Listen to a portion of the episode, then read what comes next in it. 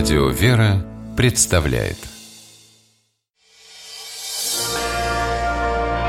Прогулки по Москве О видимом и сокровенном Здравствуйте, дорогие слушатели!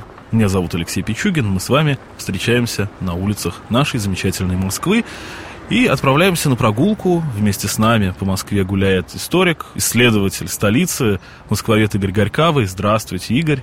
Здравствуйте, Алексей. Здравствуйте, дорогие друзья. Как-то мы с вами уже заходили в Высокопетровский монастырь, смотрели храм митрополита Петра, главный храм этого монастыря, несмотря на то, что он маленький, но такой шедевр русско-итальянского зодчества XVI века.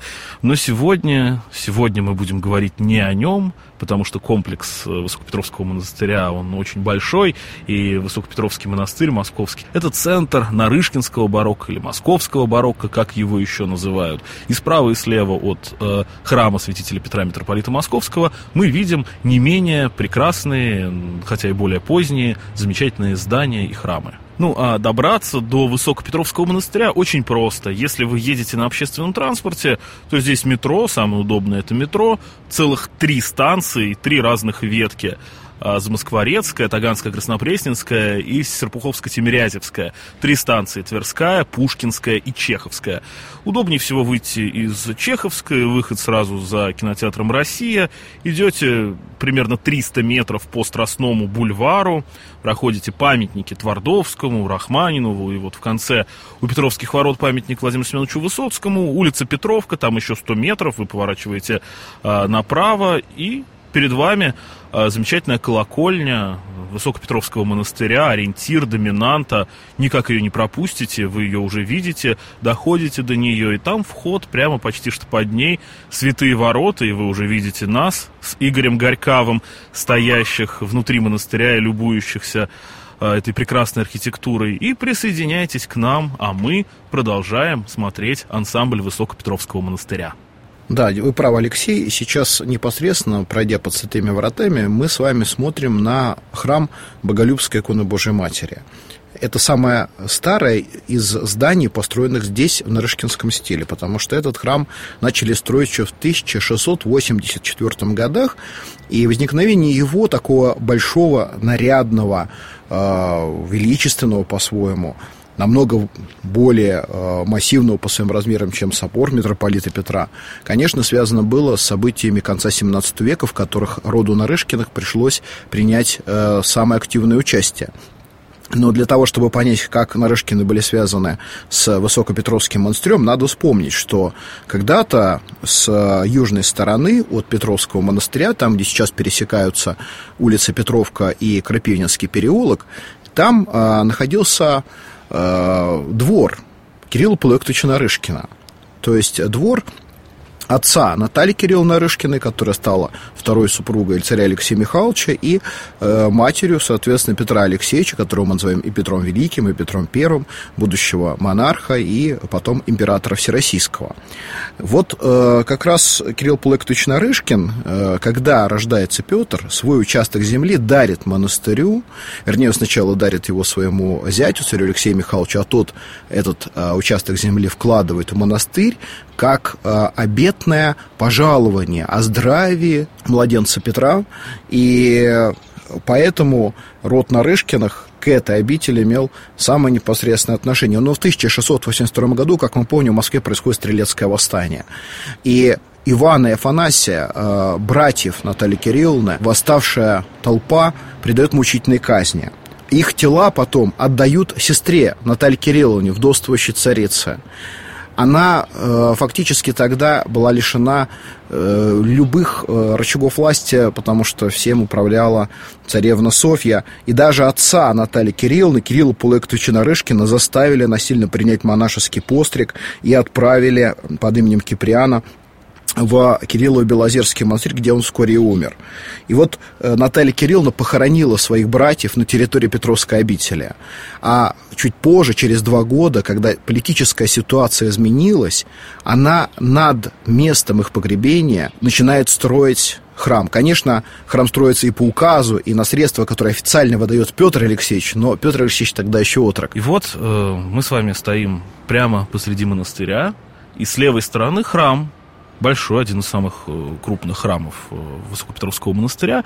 А, у него интересное посвящение. Мы говорим о том, что митрополит Петр митрополит Московский, но по титулу Киевский, а живший до этого в городе Владимир. Официально имевший резиденцию в городе Владимир. Официальную резиденцию в городе Владимир, а город Владимир, в свою очередь, известен боголюбской иконой Божьей Матери. Тут вот такая цепочка взаимосвязей русской истории, она очень интересна, и, наверное, люди, которые а, решили посвятить храм боголюбской иконе Божьей Матери, думали о такой преемственности. А, конечно, дело в том, что э, боголюбские иконы в Древней Руси очень очень почитались именно представителями знати, в том числе, а, за то, что на эти иконы с предстоящими. То есть это редкий тип иконы, на которой могут быть изображены не только э, прославленные святые, но и в качестве припадающих, молящихся, обращающихся к Божьей Матери, и те э, представители русской знати, э, правители России, которые иногда изображены там без нимбов, которые просто изображены в качестве молящихся. И вот, наверное, это имело в виду Наталья Кирилловна, когда когда строила этот храм, где потом нашли э, место упокоения более 20 представителей рода Нарышкиных. И туда потом перевезли прах э, монаха Киприана из Кирилла-Белозерского монастыря.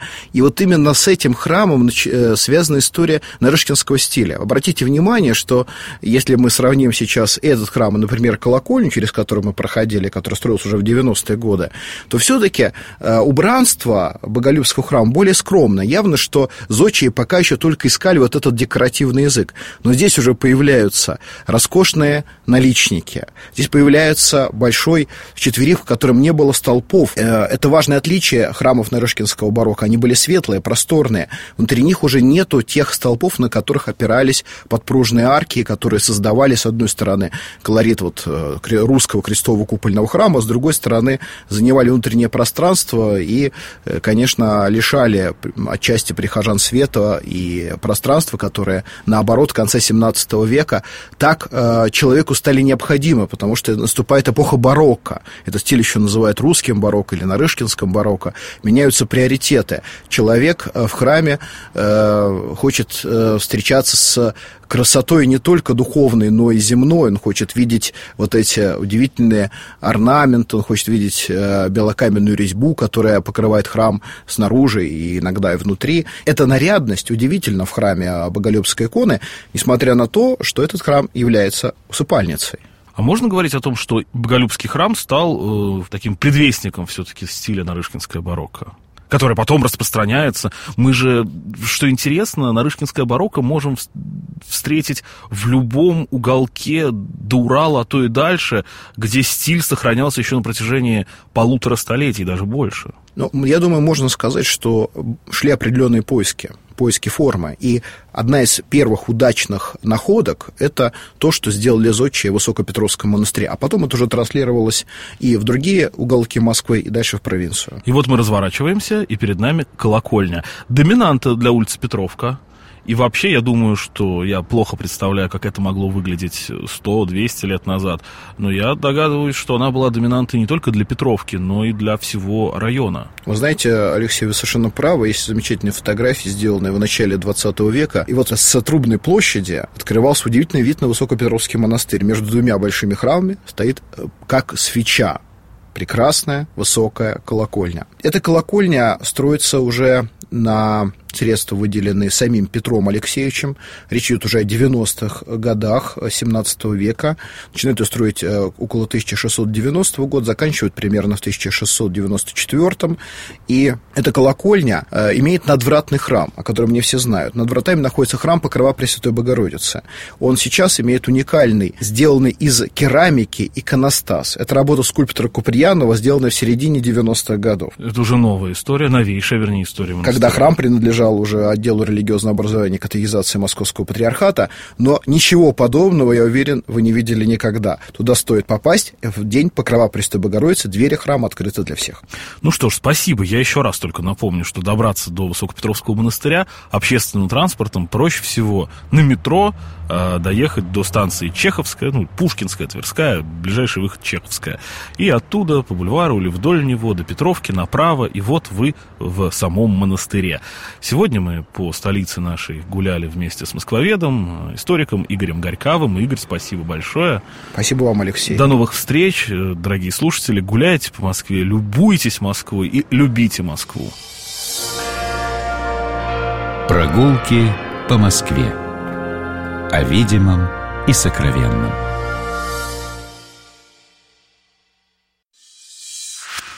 Программа «Прогулки по Москве» произведена при поддержке Комитета общественных связей правительства Москвы.